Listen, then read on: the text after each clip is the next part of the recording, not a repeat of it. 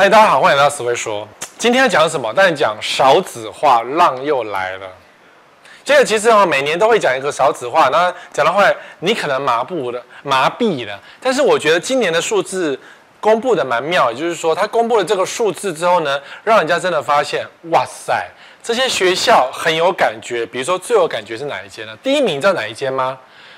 人最少，呃，招生少掉这么多学生哦，就是那个缺额率最高的，居然是文化大学，就是我的母校，一个学年度居然缺了两千多个，两千多个是什么概念呢？你想啊，两千多个关我屁事啊，那么远，对不对？不知道对不对？一个系，我当年一个系一个班大概五十个人嘛，五十个嘛，两千多个是大概多少？四十个班嘛，四十个班才是两千个，对不对？那你要想，有四十个科系。突然间招不到学生，这代表什么？就会有四十个科系瞬间倒闭，四十个科系的教授的教职员瞬间没有了工作。当然，你可能是大一不到，大一招不到学生，然后大二、大三、大四渐渐的死掉，眼眼睁睁的看着那个呃癌症有没有从手指烂到心脏，然后最后烂到头顶，这种感觉就是被凌迟的感觉。所以。现在的少子化的感觉就是这样，我的脚断掉了啊！我今天下半身不见了，我只剩下头，然后我死掉。这比较像《鬼灭之刃》，对不对？那个鬼死掉之后，就渐渐的咻不见。所以现在少子化是这个样，就是说你觉得啊，一定是那些烂学校倒闭了，关我什么事？反正烂学校呃离我住得很远，不是哦。今年的数字很有感觉哦，都是那些你所知道的知名学校，有些还在你家旁边。所以你看啊、哦，以前呢、啊，少子化之后，学校倒闭就会变成这个样子。这个是永达技术学院，他们的操场已经变成阿凡达反攻，也就是全部的植物都铺开，然后呢，外面都开植物，然后斑驳，然后你可能会觉得说，当年你可能在这边念过书或是怎样，可是现在而今变成这个样子，这关你什么事情？当然，说实话了，台清交成这些顶尖的学校不绝对不会变这样。是，可是呢，台湾有多少台金交成呢？没了，就是除了这些学校之外，其实在你身边的学校以后可能都变成这样，相不相信？我有数字会告诉你哦。所以哦，永达倒闭了之后呢，旁边的商圈呢，因为以前看这些透天有没有？这些透天以前都是弄成一小间一小间的那个，呃，不是别墅，是那种出租的套房雅房。以前是租给学生，热闹的学生街，现在呢都要卖。然后，连这个外劳啊，因为租不到学生，能够租给谁？只能租给外劳，因为外劳支付的费用更少。学生可能可以一个一个一个月收你三千五千，可是外劳付不起三千五千，因为他们钱更少，他们可能十个人塞一间之类的。所以你看啊、哦，连外劳中介这个广告啊，看起来都粗粗不，有点褪色褪色，可是这个瘦却这么的鲜明，这个代表什么？租不掉，连外劳都没有。外劳干嘛住在这种荒郊野岭？你也觉得外劳是好欺负的吗？住在这边，可是你要知道啊，如果说学生租不掉，租给外劳的话，你这个商圈就等于死掉了，因为外劳很难控制哦。原本是只有呃，比如说一百个学生住在这这个房子里面，如果你今天要租给外劳，以台湾对于外劳的 code，就是你像中和、像汐止、像桃园都苦读外劳的一些记录，可能塞下去是五百个人，而不是什么一百个学生。你懂吗？那当然，这个租金好不到哪里去，环境就会更加混乱。所以，一百一十学年度就是下一个月啊，不是哦，我们这个已经开学了。我们播出的时候已经开学了。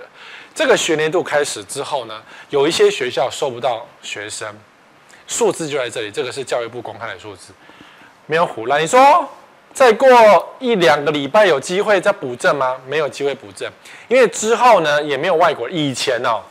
有靠很多东南亚的学生来台湾填补，或者是我们不要讲非法，因为你知道有一些什么奈及利亚，什么一些奇怪的什么摩里西斯还是什么鬼的，然后来台湾，以为是念书，结果被变成是劳工的那些学校，一都会出事跟倒闭。因为你怎么可以假装让人家念书，事实上是来工作，这是不对的嘛，这是违法的事情。被抓到的话，这些学校都会在这短短的四年之间倒闭。我们讲的是正规的少子化的缺额，所以今年缺额真的缺非常的凶狠呢。然后你看哦，我随便举个例子好不好？东吴大学缺两百六十八个人，东吴大学已经算知名了，两百这个这个这个还没有在记录里面，两百六十八个人是多，一般如果五十个人，五个班级不见了。东吴也不大，对，东吴一个学年度两千多个人的学生而已，然后有五个班级找不到学生，这代表什么？东吴害怕死。东吴你有没有感觉？有嘛？东吴的排名是蛮私立前面的嘛。那你说东吴好比较分数比较前面，有没有法律系可不可以？音乐系可不可以？那你说，那当然说比较后面的科系，不就是大一招不到生吗？所以连这种知名的私立学校，今年都非常有感觉。当然不不需要不用讲说什么淡江啦、文化啦这些闻风丧胆。淡江缺一千多个，文化缺两千多个。我的母校搞不好真的是会哪一天就结束了。我文化的嘛，那那还有什么？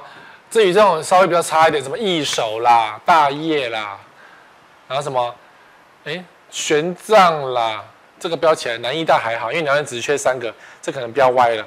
然后什么，呃，几百个有没有？慈济啦、明道啊、亚洲啊，有没有？缺额都很多哎、然后实践长荣什么这些几百个缺，你知道，虽然有时候比如说好大业大学。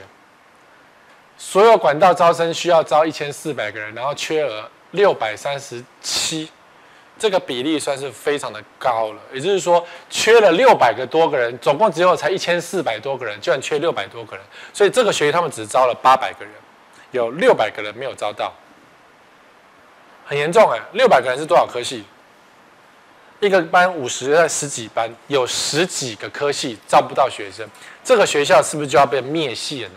当然，可能要遇到预期到十月或十一月，教育部统计出来是说，呃，入学率，因为这是一个未足额录取学校，就是一大学分发，好，然后分发不到这么多缺额，这个叫做分发缺额。那当然还有人是那后来干脆不念，直接出国的，所以最后的那个那个招生率呢？就会决定这个学校是不是要倒闭，或者是说会至少掉一半的科系。那你要知道，有一半的科系不在，就代表有一半的科系学生不见了。然后呢，附近的商圈就会掉一半，这很惨。那我我我以文化来讲好了，我是文化毕业，我们当年人真的超级多，我们班五十几个，五十几个一个班级五十几个，然后人山人海哦。开学那天真的是 people mountain people sea 哦。吃饭都要用抢的，因为人真的是爆炸多到不得了。然后上下学都真的是有一点辛苦。后来我就住山上，旁边租了一个房子。所以我就说，如果今天文化大学突然间少两千多个学生，谁会紧张？当然学校会紧张嘛，因为学校很多科系都要逐渐倒闭了嘛。那老师会紧张嘛？教授会紧张嘛？相关的产业都会紧张，旁边的商圈也都会紧张。原本呢，宿舍一位难求，那现在开学了。只要是没有租掉的这些房东，就会哭到死，因为学生商圈是这样，这个学这开学之后呢，你空的房间就不会有人租了，你要空可能最多至少应该可能随随便便就空一整年，不是是一个月，是一整年哦。学生商圈就这样啊，一没有一空租就是一整年，因为一开学所有人都 ready 好了，住学校宿舍也住学校宿舍，然后住外面住外面，都找好了。所以侯友谊的那些宿舍都不重要，重要是说，你如果是空下来了，没有人住了，也就是废掉。所以你看侯友谊的上面那片宿舍，如果没有人住，它再开高的价格，再高级的内容都没有用，因为这是空一整年，不是一个月哦，是一整年哦，懂吗？你说哎，他早就赚回来了，其实这山上的房子啊，早就赚回来没有错啊，因为房子破烂的要死。所以这些学校如果一旦结束营业，下场就跟永达技术学院一样。瞬间变空城。文化呢？如果假设文化倒闭了，三彩后那一区呢，会不会变别墅区？不会，因为学生套房就是一间一间小套房，谁要去住学生套房？一般的人不会去住到阳明山上去。那你说旁边有华冈艺校，文化如果倒闭的话，华冈艺校也差不多。那你说什么？旁边有什么其他学校吗？也没有什么商圈，所以突然间那边就会变成空城。啊，唯一的好处是我们以后上山啊，去吃饭或是去玩乐啊，可能人比较少一点，因为文化学真的很多。但是没有文化学生支持，那些什么餐厅也做不下去，因为撑不住。你总不能每天只靠六日吧？什么草山夜未未呃夜未眠嘛，后山那些景景点，都不会有人去，因为没有学生支撑，他们只靠观光客就是饿死，所以这影响很大。好，我们开始挑例子。高雄大树乡一所大学，今年缺额一千零七个，就是总共哦，这个学期这个学年预计招招收到将近三千个学生，结果他只招收到了，只有他缺了一千个，缺一千个是什么意思？一班五十个，缺了二十班，二十班这个学校快灭，这个大医生啊，原本两千个只剩一千个，少一半，这个学校。即将不久于人世，这是个趋势哦。你说啊，明年不一定。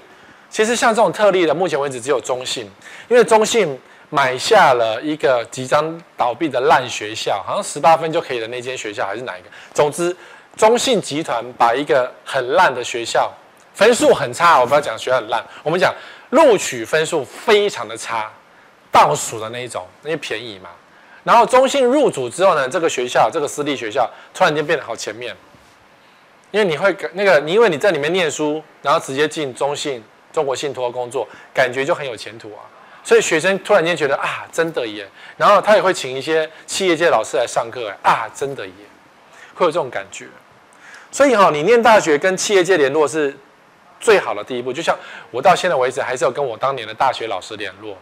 一个是张义全也来上过我们节目，庄梦汉也是常来跟跟那个这个好房网或是永庆房屋来做他们的合作，这些都是当年我大学遇到的老师，而且他们这这些老师还健在，然后在业界发挥很大的效用。所以大学老师教授是学生踏进社会的第一步。所以比如说你喜欢新闻系，那你就去念新闻系，然后新闻系之后呢，因为总是有一些业界的人来上课嘛，然后就可以一路到业界里面去。就是这样的一个，可是你看，好啦，那一手你觉得啊，十位哥大树乡是鸟不拉屎狗不生蛋也就算了，对不对？可是呢，为什么他就是鸟不拉屎狗不生蛋，所以招不到学生呢？他远在山里面，其实当年的想法都很好，因为这国际什么国际会馆，如果这个是有什么 外国人，然后什么整个变成国际村，然后可以跟外国人多交流，感觉是不错的。只是说它地点实在太深山里面，旁边是一大游乐世界，嗯，对。然后市中心在这边实在是太遥远了，太遥远了。我去过奥莱两次，然后每次都很心情没有很愉快，因为太远了，你知道吗？这边是奥莱嘛。当年去那边也是为了奥莱去了两次，我不是没有去游乐园。很多人高中国中的毕业旅行就是义大世界做毕业旅行，然后住在义大世界旁边的一些饭店。嗯，对啊，因为便宜嘛。然后设施多嘛，小朋友玩很开心嘛。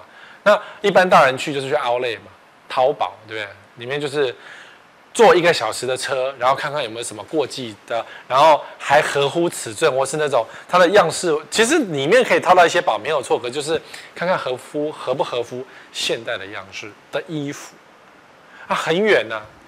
所以其实其实一所大学一直有一些新闻出现，就是因为它地点太远了。然后比如说。住户控一元义大别墅变二十间日租套房，半夜开趴，那么当年呢？当然，我是我相信林义守在开发这一片深山里面的山头。我们先不要讲官商勾结的部分，好，我们讲说深山里面的土地到底要怎么开发呢？那当然就是搞乐园、搞学校、搞别墅，然后他全部都搞到，对不对？你看乐园，然后。别墅，然后饭店，全部都在这一区鸟不拉屎的地方。所以，如果哪一天义守大学结束营业了，那它别墅跟乐园还存在，所以这一片一大片的土地当然可以继续搞。只是啊，后来变了调，所以它的别墅、它的房地产的部分一开始很好，好像后来出现很多的变数。所以你要小心哦，就是如果你今天要买一个那种。建商开发的一个整大片，你得要小心，未来有很多变数。比如说像现在新竹地堡，在新竹的深山里面，然后建商批了一大片的土地，说什么交流道在旁边什么等等的，然后呃什么湖景啊什么呃搞了那种一副里面，反正就是很多角落。所以有些人觉得是说，我们好像住在深山里面那个大别墅，感觉好像利多充满。可是变数就变数在未来，你没有办法掌握。所以这种深山的大型开发，在台湾通常变数都会存在，而且未来一定会变给你看，然后都是一个不好的方向，很惨。像这就是啊，保证亿联集团旗下的公司直接卖保证回租三年，卖给投资者，于是就经营别墅变日租套房，然后别墅总可以变日租套房。然后它里面写说，社区有两家民宿，但都是合法。那我质疑它的合法的写法了，因为很多民宿啊，他会去申请两间合法的房间，结果他整栋七八七间八间，通通都是加入了营业，那一样是违法哦。什么没有部分合法的说法哦？因为我曾经去住住过宜兰的民宿，它原本真的是两间房间是合法，结果其他房间都是违法。那这样子还是违法？你不要说我们是合法，我们只是多。那就是违法嘛，讲那么多还补建，你补不了的好不好？所以便是说，这个亿大别墅就被亿亿联集团就是被建商自己搞烂掉。所以除了说二十间日出套房半夜开趴，然后民众受不了之外，那当然剩下的余屋呢，也有租给学生，因为你上网可以看到一些学生出租套套房的一些存在。可是你要想，别墅哎、我当年住在这边，只是为了安静、高级，为了开发，然后什么奥莱旁边，哎，不是山景，不感觉很像很多各地的山景嘛？台南山景有没有？青埔山景有没有？我不是要住在奥莱旁边吗？结果居然变成出租套房。你看这个房子，这个照片啊，像不像样品屋？把那个不要的床全部丢一丢，就叫做租给学生。学生有这么惨吗？可是呢，这看起来又好像是高级的什么花梨木有没有？就是家里用不到，或是那种。很怂很怂的家具店，很传统。好，怂是我说，因为我个人真的觉得这蛮怂，可能有很多人喜欢这样子一个风格，但我个人觉得很怂的家具全部塞进去，它两张床，这是在卖床的家，这是卖床吗？一大别墅套房一至三人共宿，五千元起，还不便宜耶，只要给你租五千块。然后你看啊、哦，还放上一个、两个、三个台灯，然后放上两张双人床，很诡异吧？别墅沦为学生宿舍，low 的要命。那这个别墅也好不到哪里去。只要是别墅沦为学生宿舍，学生跟做民宿是一模一样。那没办法嘛，因为亿大别墅卖了一段时间之后呢，没有人要买啦。对于高雄人来讲，大树乡真的也是非常遥远的。你以为台北人愿意去的地方，高雄就愿意去吗？可能没有。所以这个如果说今天亿大一所大学最后倒店了。科系不存在，那一所大学的校舍就会变成荒芜的一片。因为到目前为止，中华民国政府还没有想到，还没有勇气。其实有很多可以做法，可是政府没有勇气把荒废的学校变成对民众有利的东西。你把整个打掉变公园，我都觉得比现在荒废来得好。所以看永达技术学院荒废到这样，还没有想到如何可以利用。你但是说做社会住宅，把校舍改一改是可以啦。可是呢，很多学校就在山里面呢、啊。你人民想住这里吗？这种做社会住宅也是赔钱赔到死嘛。哦，所以差不多了，因为连房东、连屋主都知道，我最后一里路是租给学生，学生再没有租就只能租给外劳。可是也没那么多外劳，外劳租不起五一个一个月五千块的套房，租不起，租不起呀、啊。他台台湾一个月才两三万，怎么租得起五千块的套房？租不起。哦，所以。如果是你是艺大毕业的，真的不好意思，你学校真的因为少子化的关系，已经被即将被冲掉了。好，你说啊，史威哥讲点实际的嘛，讲点厉害一点嘛。这个艺大倒掉也不关我的事啊，我们都会市中心不怕，对不对？我们讲台南长荣大学。嗯，长荣大学在哪里？在蛮夯的仁德，仁德这几年在台南蛮夯的，炒房炒楼。工业区什么台积电有没有？？Lili Coco，仁德还蛮夯的。然后呢，他原本一个学年要招收近两千个学生，现在缺额八百多个，将近一半的学生招不到。八百多个，一班五十个，十几班招不到学生，所以长荣开始可能有十几个科系要倒店了，非常紧张啊！今年如此哦，明年你说啊，谁说明年搞不好长荣全部加满了？很难哦，非常难哦，因为明年的人口还是往下降。等下我有张表给你看，明年人口还是下降。所以如果说你今天看好长荣什么大学什么包租，你是傻子才看好吧？所以还好我的网友都不傻。哎，一年将近一半的学生不见，八百三十二个学生招不到，你觉得会找得到这么多外籍学生进来吗？也来不及了，因为我们播出时间已经开学，说到立北湖啊，好，旁边的商圈也北湖啊，你看长筒在这里哦，也是本来是在鸟不拉屎狗不生站的地方，其实学校喜欢在鸟不拉屎狗不生站，因为土地利用嘛，原本是荒地嘛，然后在那边学校嘛，然后学校旁边不是有商圈吗？大学城嘛，卖房子，你看亿联集团不就这么搞吗？你以为长隆不这样搞吗？这都是私人企业啊，然后拿教育部的一些补助嘛。你看仁德服务区旁边是高速公路，对不对？交通方便，还有恐龙公园，我不知道是什么东西。归仁区大潭国民小学，哇，好好，这个地方最好的是离沙仑车站很近。然后阳明交通大学台南也有个归仁校区，你看想要来这边做，但我觉得校区归校区啦，现在要扩大几率已经不太高了。不然你招很多生也没关系，阳明长荣的全部训练阳明就好。那这样地方人是会非常开心，因为我们从私立学校全部晋升到高级学校，对，高级的国立大学资源多啊。好，沙仑车站，好，还有什么台南奥莱这区最近吵得非常凶狠。那你要知道，吵凶狠是因为一个口号嘛，因为台湾人真的很笨。就像说前几个礼拜新竹炒出一瓶七十万的天价。那你相信这个成交价？你相信那个汹涌的人口吗？要不阿喜嘛？可是重点是，如果你你相信了，你就是阿呆。那这个地方真的是非常多的炒作，所以你看长荣在这里，其实理论上你要炒作也是可以啊，因为离高铁站也很近。可是台南人听到会笑死，没有台南人不会要住这里的，除非他在这边工作，不然没有人要住这边。这是乡下中的乡下，谁要住这里啊？这里连吃的都没有，旁边没有吃的啊。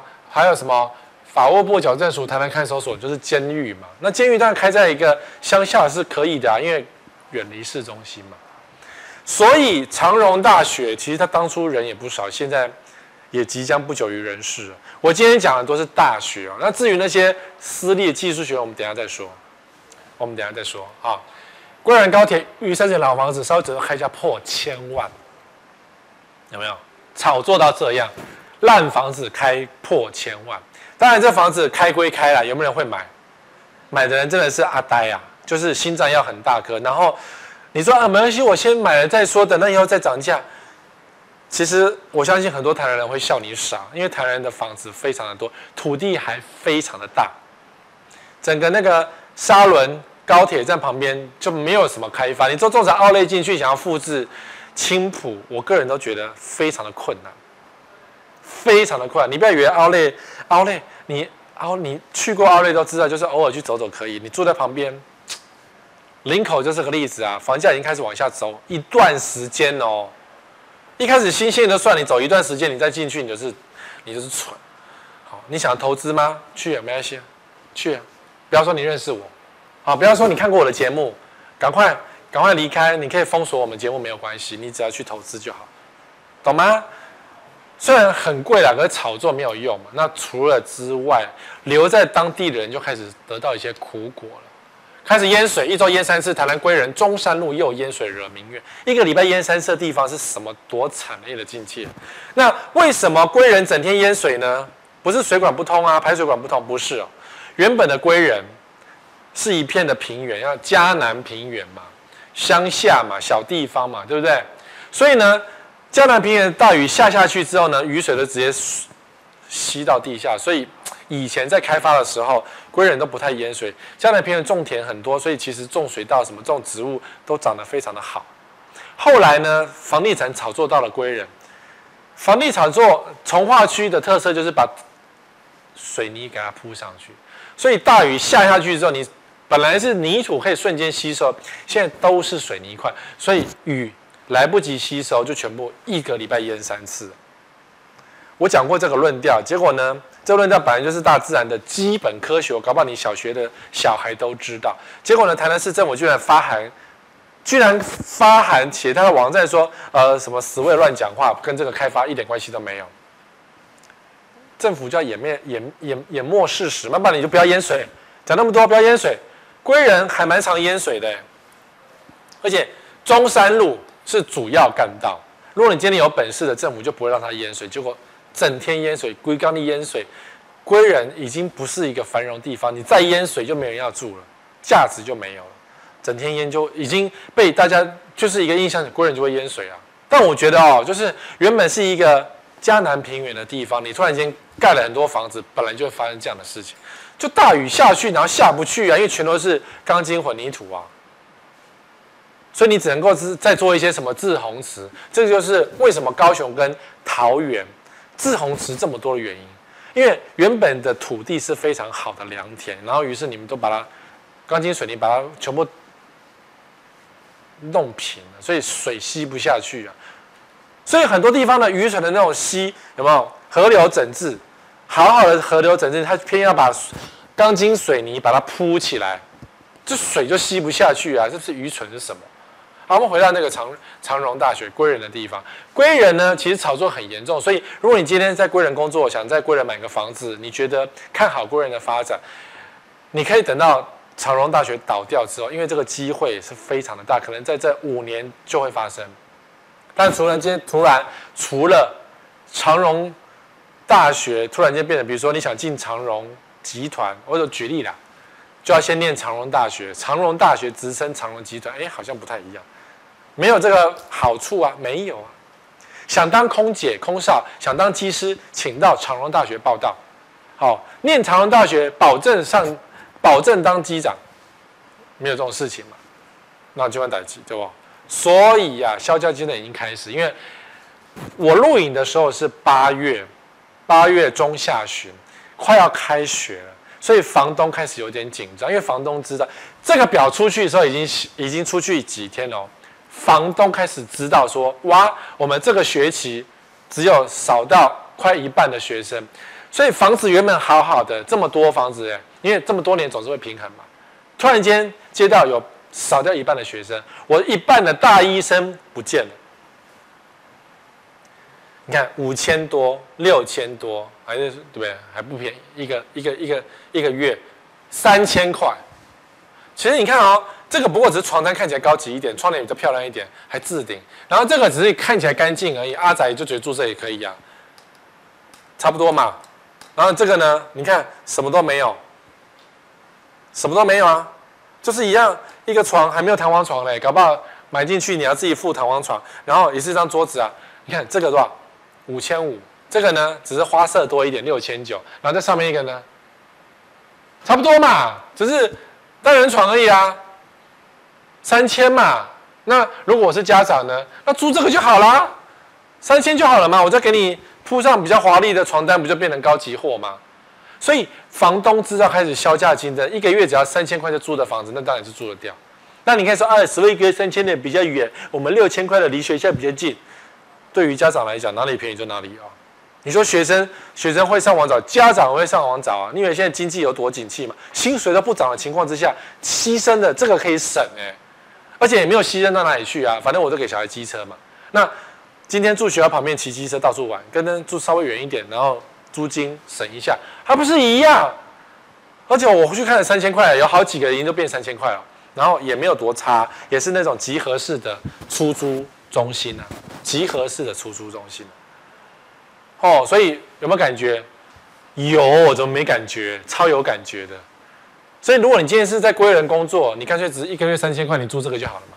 还有付一金电视，哇哦，拎包入住哦，一二楼而已哦。还有派出所这么近哦，想要报案很快，感觉他们家安全有没有？杀青扣娘，考虑一下，是不是？所以房东都知道，你不要以为房东不知道，嘴巴硬想说，哎、我们不卖少子化，我们钱很多。房东早就在削价，长荣就削价，然后你看有些房东要跑掉。高铁科学城进长荣大学自助收租车库，你看好好的别墅还是变成出租套房，因为知道我刚才讲什么最后一里路，对不对？房子租给学生就是最后一里路了。如果他知道这边附近有台积电来，他才不会租给学生的，因为学生付不起那么多租金嘛。然后人家要卖啊。高铁二十间套房年收九十万，长荣学术如果能够继续年收，他当然继续收就没有，因为他知道。这个学期找不到那么多人，所以他这个价格就要拿出来卖。虽然这个价格没有比较便宜，可是呢，等到九月以后，我们播出以后，十月以后，学生真的没有这么多以后，房东就着急了。他如果二十间套房，后来只剩十间套房，出租，另外十间空着，不料洗，那你卖给谁？没有人要买啊，傻子才会买啊。所以进高铁长荣大学边间处，边间哦，七百八十八万，八房一厅，哎，这个看也是租给学生嘛，对，两层楼的。所以我说，如果你今天想要在长荣附近、长荣大学附近买一间便宜的房子，那你等长荣大学倒闭之后，这些都会应该至少半价，跑不掉了。你要原价谁要跟你买啊？什么什么树，什么多漂亮，没有用啊，没有学生啊，没有人啊。你你以为工程师要租这种学生套房吗？工程师有这么穷吗？他要的是比较宽阔，他自己买就好啦。所以这些房子呢，以后的命运就会跟永达技术学院的旁边一样。不管你过去怎么样，最后就最后都变成这样。没办法，没有人，这是少子化，你挡不了。你要买，除非你生三百个，你认识的所有朋友全部都生，疯狂生好，挡不住这个少子化。COVID-19 的时候。大家生的也少，你知道今年的出生率也不高哦。现在呃九月，可是出生率真的不高哦，没有这么多学生哦，生不出这么多小孩哦。生一生你话，你养得起吗？是不是？接下来，淡江大学，以前很多淡江的朋友就跟我靠腰说，你讲那个少子化，我们淡江就是稳得很。结果今年淡江居然少了一千个学生，一千个学生。原本一个学期一个学年招收四千六百个人，居然少了一千个学生。一个班级五十个人，他直接少了二十个学系，二十个学系耶！淡江虽然学校的科系很多，那你要想，二十个系要导电了。你看大一招不到学生，那大二、大三、大四就会岌岌可危，不是岌岌可危，是你就知道你要导系。所以大二开始导，大二、三开始导，大三、大四开始导，里面的老师根本就直接去找工作去了。想也知道，这个是逃不了的，所以。所以就会兵败如山倒。那你说淡江不好吗？淡江其实，在实力也是排蛮前面的。我们一直以为是这样啊。所以既然排很前面，那怎么会收不到学生呢？然后这时候媒体就开始乱揣测啊，什么呃太远了，呃离捷运站很远，呃生活不方便，才不是这样，绝对不是这样。因为对学生来讲，远离家人最好。我要出去外面混，我想住学校外面很爽，这样。谁要住家里旁边啊？大学就是要来玩的啊！很多人这样想，所以家长的想法跟小孩的想法、学生的想法是不一样的。我当年的第一志愿也是写淡江啊，因为我那些念淡江的朋友哦，现在飞黄腾达不得了，身价上亿的一大堆，灵活嘛。因为淡江什么科系都有啊，很好玩呢，超好玩的。我是文化的，常常去淡江玩，然后晚上坐最最后一班车，然后再回到文化的宿舍，太好玩了，比文化还要好玩。对不对？我只是当年不会念书啊，不然我也是淡江毕业。我第一志愿真的，我第一志愿选淡江化工系。天知道我最讨厌背那些化学式。好，淡江大学呢就在山里面呢，学府路这是自成一格，然后淡江大学的四周全部都是商圈。那当然最近有个新闻是说，淡江自己有盖一些新的宿舍，学校宿舍。淡江自己盖学校宿舍是什么意思？你旁边的那些房子是不是空空死？哎，我虽然外面很开心，可是我今天学校有高级的宿舍可以住，家长是不是会让小孩子一定要去住？那学校有宿舍，学校就可以规划说，全部给我通通统一住进来。比如说像这一间，他们的理念很好，在南阳校区，就是淡江大学在宜兰开了个校区，这个校区是属于封闭型的校区，也就是说，全部的学生规定要住校。就很像那个在英国、欧美的那种呃 boarding school 一样，就是全部都是住在学校里面。哈利波特那种有没有？住在学校的宿舍里面，然后分学院，然后比赛啊，没有？你只要想象哈利波特的那种感觉，就是他们想做的。因为很多欧美学校都是这样子来经营的。然后有一些国际学生，那好啦，他们就收啦。二零一九年少子化的浪潮已经一直打来了。所以他们知道说，收不到这么多学生，那这个地方你要另外一组的教职员过去，成本开销太大，赚不回来。于是他这个就收掉，我觉得有点可惜啊，还不如把整个淡江移过去还比较好，对不对？哎，那不是，那就不是淡江，淡江大学是淡江淡水旁边的江，那这边宜兰大学，所以这个想法是蛮好的。可是呢，这个地方就没啊。那当然，因为它是属于封闭型的校区，所以这个二零一九年的时候呢，没有什么新闻，是因为这个地方结束了，所以旁边的商圈影响也不太大，因为下面是礁溪，大家去洗温泉的地方，影响没有很大，因为它是封闭型的。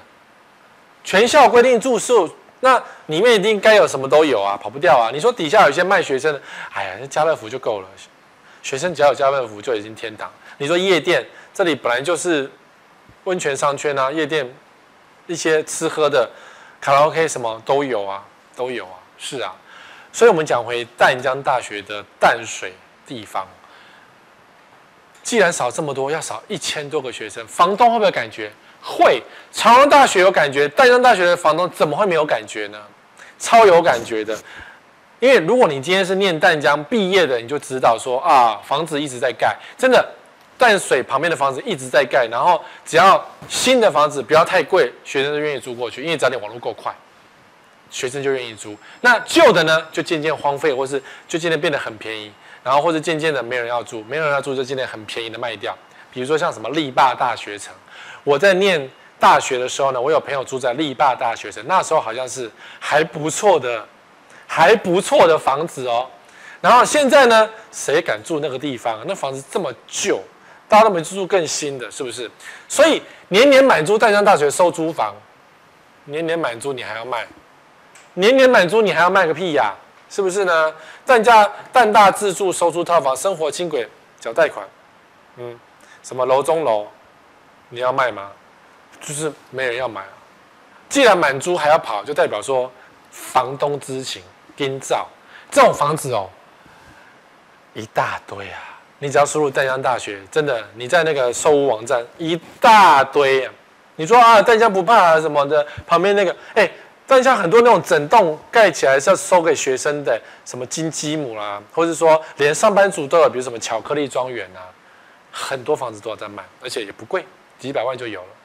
因为淡江的房子已经不算贵了，那如果买下去说租给学生，那你你得小心，因为有一千个学生没有，淡江会不会倒闭？这个趋势下去是很有可能的，就是提前倒闭。那我们也不知道为什么淡江排名那么前面，就发现哦，其实淡江可能你可能也倒闭。或者说，它有五十个科系，说人只剩十个科系，有没有可能精英化？全校为这十个科系服务，也是也不是不可能的哦。私校最好要生存，一定是精英化嘛。所以，请全校之力来辅导这些科系。以前我们的科系，我们的系办就是一间办公室，我们没有什么研究室，什么鬼，学生下了课就走掉。你要去系办干嘛？系办真的很小，没什么空间。那以后如果说好文化倒闭倒了一半，那我们戏班就可以更大哇，可能有两间、三间、四间、五间，所以学生的资源就变得更多。所以学校人口减少，那空间还是这么大，那相对的可能资源就会放出，或者是说可能，好，这一切都是可能。那你说这个陪寿还卖不掉，淡江大学旁边的一些房，但是这房子可能不是 for 淡江大学，就是 for 一般的人啊。可是呢，你看。一百七十户，一百七十户，一百零三户，八十一户，六十八户，这些房子啊，海洋都心二期、台北湾、江南大宅都是附近很有知名的社区，但是也是附近很知名的投资型的社区。投资型的社区还卖不完，而且赔售的大有人在，房价上不去。海洋都心当初也是卖二十一到二十三万之间哦，当初预售第一批。新房子的时候，而今还是在二十一、二十三万之间，它等于是没有涨价，它等于就是跌的意思。因为这么多年过去了嘛，别人都涨了一倍，就你还在原地踏步，那房子也没有盖得很好。说实话，你自己去查一下风评，也没有盖得很好。对啊，但淡水当初的繁荣，什么电影院啊，什么影城啊，威秀都不来啊，就你就知道，大家心里都有数。可是。所以，如果你今天想要买到比较便宜的房子，目前这个时候，任何时候，淡水的房子都是大海中比较便宜的。那你要想，有轻轨、有家乐福、有捷运，可不可以碰？冬天就不能碰，夏天还可以，因为夏天觉得很舒服。那冬天呢，就很冷了，因为淡水真的蛮冷。我冬天去过淡水，真的很冷，刮刮被戏。那现在呢，整天塞车啊，所以现在炒的是淡江大学的商，淡江大桥的商机。我内心在噗嗤一笑，淡江大桥那有什么商机啊？多了一条桥更塞而已啊。有什么商机？就是因为车这么多人这么多，这一条已经塞到爆炸，中正东路平常就已经塞到爆炸，更没有讲夏日那个假日出游的人潮。哦，所以这个少子化打到淡江大淡江大学真的是始料未及啊，少了一千多个，真的是有一点 shock。你有没有惊讶？我觉得我个人蛮惊讶。如果你说今天是排名后面什么实践呐、静宜啊，我们会觉得哦理所当然，因为综合型的大学排名比较后面的学校要被先淹没，合理嘛？合理也没办法，没那么多人啊，你就是没有办法选什么俄文系、阿阿拉伯文系啊，这种就这种就会比较少人，这合理啊。对，那么我没有瞧不起俄文或者阿拉伯文系哦，因为以前真的是特殊科系真的超多的。我文化就五十几个科系呀，五十几个科系，然后很多都是全台湾只有这一间才有，很多学校都有这样的东西啊，所以那还有还有叫大独杯，大学独立，我不忘了全名叫什么。那我说土资系的确是可以去打大独杯的体育竞赛，因为全国只有文化大学有土地资源系，很妙啊，房卖不掉，所以淡淡江、淡淡水、淡江岌岌可危。然后接下来呢，这几间跟商圈稍微比较远一点点，可是这些大学也有可能直接倒在少子化的边缘。第一个就文化大学，我的母校，原本要招收五千个学生，哎，一年五千个学生，四年是两万个学。文化真的人很多哎，还还有研究生，还有什么？呃，现在的城区部，哦，文化真的很会赚，可是校长有点有点乱，所以少了两千三百七十八个。简直要灭校，少了一半。其实我们刚刚讲到现在，这些学校几乎都是少了一半，一半，一半，等比少一半。怎么一手也少一半嘛？它、啊、只是文化招的多，所以少一半嘛。所以文化哦，两万个人，再什么缩减也有一万五千个，一万个人，那还是超级大学校。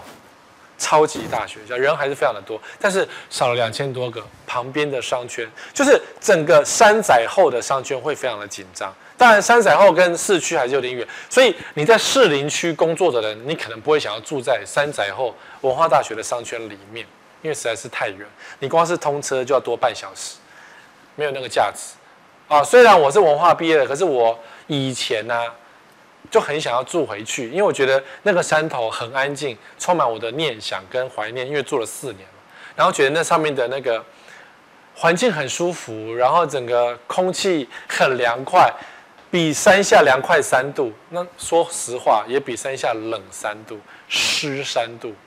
年轻现在自己有一点知识才知道，山上真的非常的潮湿，所以中老年人真的很不适合住在山上，除非你二十四小时开。除湿机，那你就要花很多很多的电费，所以文化大学真的啊，好辛苦啊！他们到底要不要振奋一下啊？第二个是实践，在大直的巷子里面，你说大直哇，其实实践纵使倒闭了，那顶多那区稍微凋零，可是实践旁边哦，中山大直有非常多上班族可以直接混居在这些学生原本的学生套房内。所以它对商圈的影响没有这么杀伤力这么大，但是实践也蛮惨的哦，少了八百个学生，两千七少了八百，所以学校虽然只剩一千多个，这个的比例虽然文化少很多，可是比例上也蛮恐怖的，也蛮恐怖，少了八百个，其实实践的科系已经不算多了耶。你说设计衣服，呃呃音乐系，呃呃室内设计比较有名，没有错。衣服设计啊，室内设计啊，或是这种流行类的，那实践一直知道说，因为他们分数是比较后面的，所以他们想要极力开发一些跟商业结合的东西，所以实践的附近的邻里环境做的也蛮舒服的。可是学生家长不是这样想，就是今天就是你选科系之外也会选学校嘛，那分数代表一切嘛，所以实践一下少掉八百个人，真的是蛮惊人。可是它离它跟商圈没有太多影响。实践倒闭了，除非除非今天实践倒闭之后，把所有的校舍全部改成社会住宅，那这样对于整个大直地区真的会好非常非常的多。因为这样子，内湖的上班族就可以住在实践的宿舍里面，比如说弄个三千户的社会住宅，那就会可以少三千个以上的人在车上骑机车或是开车的机会。是不是？陈时中先生，我帮你想出一个解决之道。哎，不是啊，讲了一副那种实践要倒闭。我说，如果说这些大学倒闭之后，在市中心旁的大学倒闭，你可以真的可以搞社会住宅。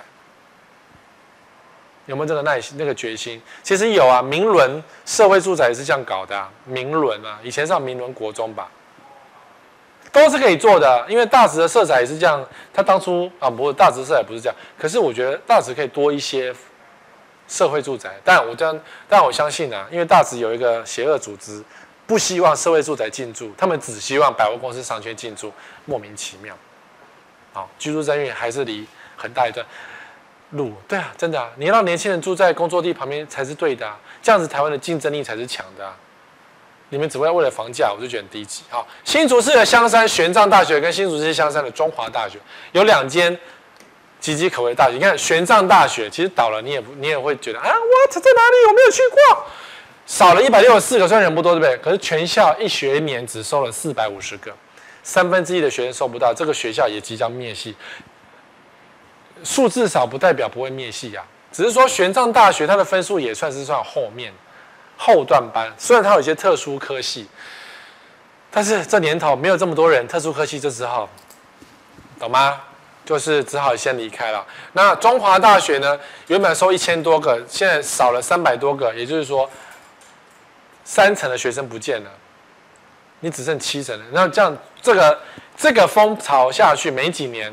我看倒闭的比文化大学还要快，所以我列在这边。那但是呢，香山区一定是鸟不拉屎、狗不生蛋的地方，是是属于新竹比较偏远的山里面。那呃，纵使倒闭了，呃，有一些原本的学生宿舍释放出来，也一样，因为它原本就是跟上班族混居的地方。你都知道，生活品质没有很好。我们竹科人真的是很辛苦哎。如果跟学生混居，你知道，有时候很难享受宁静。学生哦，哇。都不睡觉了，我也是那种不睡觉的学生啊。归刚那病病变表啊，那可是上班族需要安静的睡觉的地方。哦，好，然后这些是跟商圈比较远的，然后接下来是呢，它虽然是远离商圈，但是属于郊区，但是会让你很惊讶的，会不会？会惊讶。静宜大学，我们在念书的时候，静宜还是只招收女校的哦，现在当然是男女合合班。静宜大学在。台中的郊区沙鹿啊，在沙鹿，那当然沙鹿最有名就是严清标嘛，严家嘛，吼，两千六百个应要招的人，他们少了六百多个，大概四分之一左右的学生不见了，所以，哎，少六百六百个是蛮蛮多的，因为静宜不是很多台中人，很多外地人去念静宜大学，然后他只是因为说他在郊区，他离。市中心有一小段距离，但是呢，沙鹿就是郊区嘛。那沙鹿其实有很多房地产的开发，当然因为交流道的关系而已嘛。对，连清标是一个地方 local，对啊，他也没有什么繁荣地方的太强大的实力了，除非这个立委能够继续做下去。好，可是静宜大学就要少掉六百个学生，因为后端班的学生少了就非常的快，不止。台中有两个大学，都是大很大的大学，东海大学也少了六百个多个学生，原本要招三千二，然后只招到六，只招到两千多，然后少了六百四十九，两间都少了六百多个。东海在哪里、啊？市中心在这里嘛，西屯，然后它是在过了高速公路这边，也是当然是比较偏的地方嘛，因为学校在比较偏嘛。可是东海是一个风景很好的地方，什么？教堂很漂亮嘛，对不对？大家就喜欢去拍照。然后东海有什么牛奶啊、畜牧，它的畜牧好像也是蛮有名的，牛奶全台湾都在卖。所以这两个学校呢，都各少了六百多个学生。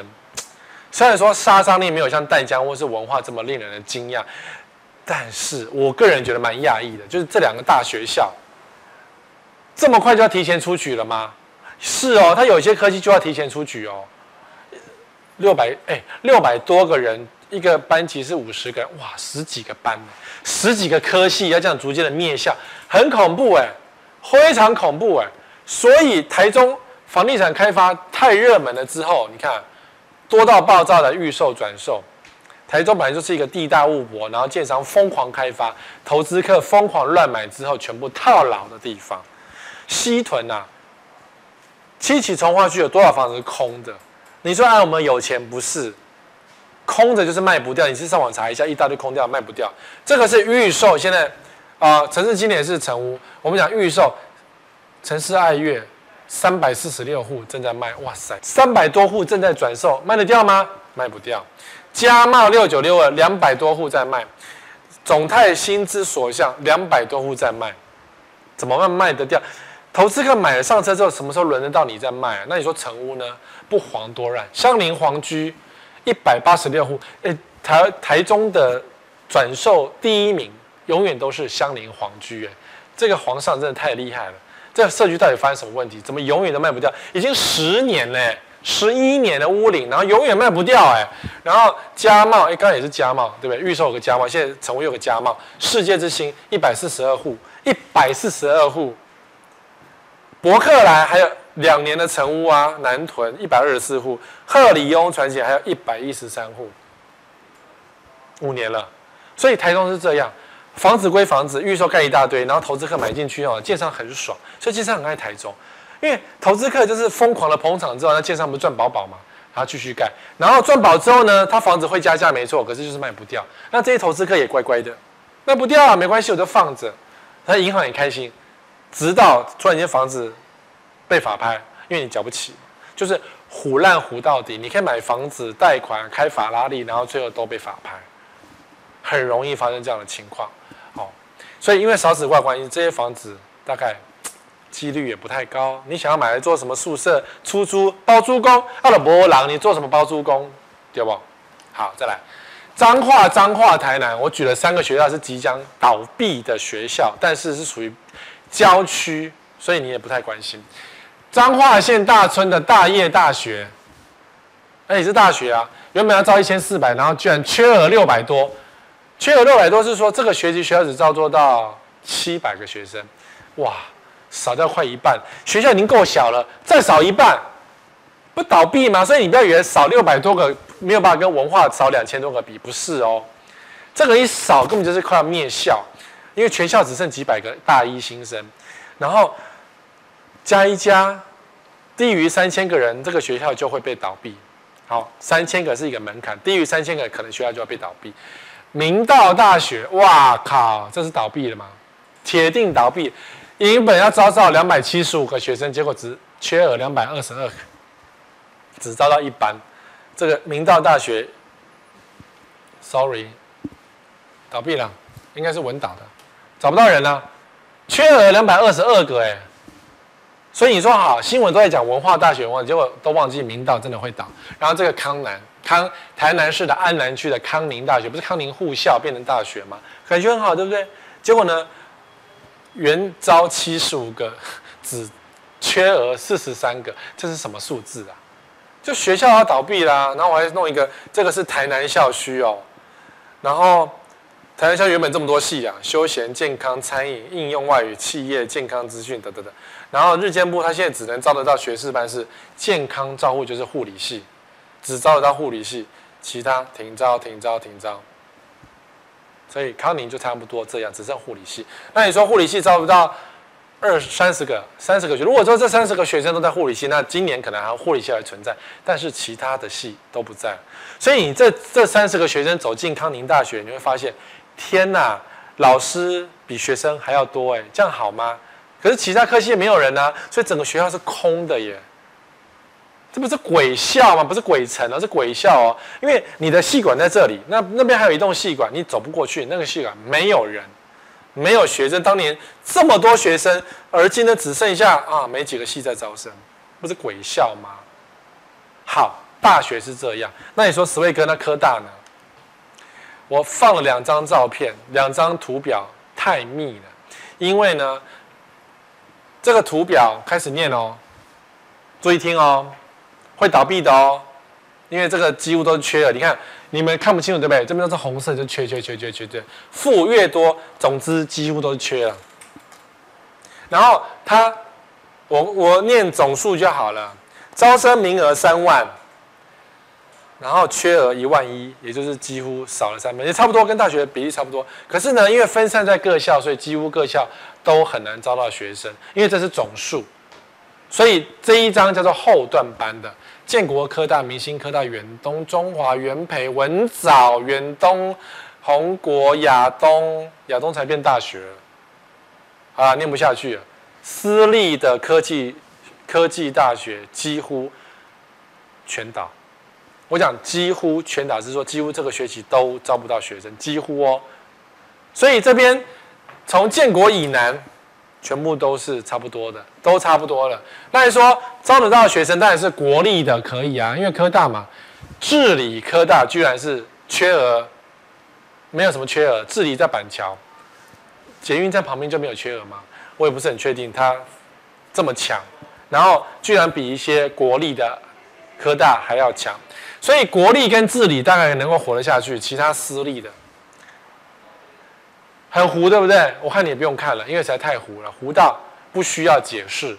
因为今年就是没有人，这是我算的一个出生率，根据内政部的出生数字哦，哒哒哒哒哒哒哒哒哒，今年是二十一万学生念大学，很恐怖哦。今年是二十一万个人学生念大学哦，九十三左右，差不多十八岁左右嘛。接下来就开始要落赛了，最低落到一万六啊，十六万。所以二十一到十六万，还有五万个学生要被消灭。这五万个分布在各个学校，所以我刚刚提到的那些私立的科大都会被消灭之外，私立的大学，你看淡江文化很恐怖。这五万就这些人了。那你说，呃，我们东海、我们东吴都不会打，是吗？是吗？不是哦。所以两二十一万到十六万，但是后来回复了一些些，对不对？去年到十五万。去年到十五万，今年预估也是在十五万左右，所以十六万到十五万又多了，又少了一万多个学生。所以台湾的少子化真的很多大学消失之后，就是商圈消失的时刻。我这样讲起来有点沉重，但是但是呢，商圈消失了，或许是代表你有可能机会比较便宜的买到房子。比如说淡江大学终于萎缩到只剩十个科系了，那它旁边的那些淡江大学商圈就很便宜喽。有吃有喝有得玩，离捷运站又近，然后你又买得起房子，这个或许是一个最后大家可以共享这个地球资源的方法。好，所以旁边有学区，你想买房子，旁边有学区的时候，你要做什么事？先查招生率跟学生人数，还有学校的排名。买房子要查学校排名吗？要。所以我不查，我不知道说原来板桥的治理这么强哦，超强的耶。那红国呢？豆皮啊啦，温豆哎啦，不是豆皮，是温豆哎。哦，那些私立的温豆，温岛的。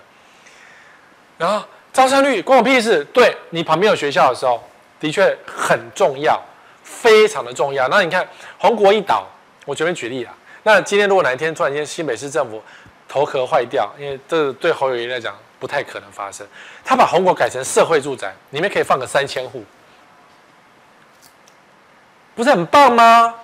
是不是旁边有商圈啊？那这样商圈就不会倒闭啦，不是很棒吗？不然商圈那些房子都空掉，你的房子要给谁住啊？对不对？不是很棒吗？所以如果现在文化旁边有一些社会住宅或是说安养院的话，搞不好我就冲上去住，因为我喜欢文化那种湿气充满我骨头、酸软的感觉。寒暑假出租旺季，不要忘记，你寒暑假去看房子的时候，有时候空屋率是下降的。房租是不会下降的，房价也不会下降。你要过了寒暑假之后呢，旁不是旁边有学区嘛，再去看房子，这个也适合顶大顶尖大学的商圈哦。因为台大旁边也是有一些出租的套房啊。